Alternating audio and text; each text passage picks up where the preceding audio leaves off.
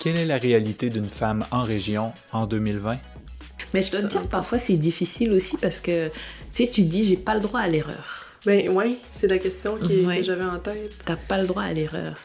En tant que femme ou en tant que femme noire?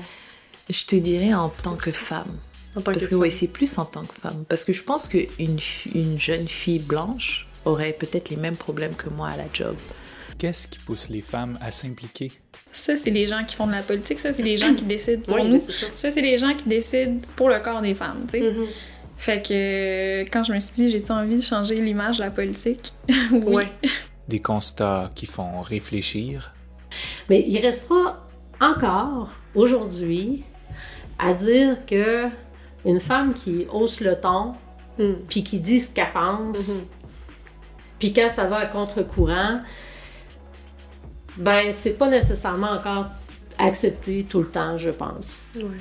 Le balado entre elles, une initiative du Centre de femmes de la vallée de la Matapédia en collaboration avec la TVC de la Matapédia. Donc, je vous invite à aller vous faire un petit café, un petit thé, prendre une doudou et écouter ce podcast-là. Suivez Mélissa Oran et ses invités à partir du 18 avril prochain sur nos ondes et sur notre chaîne YouTube.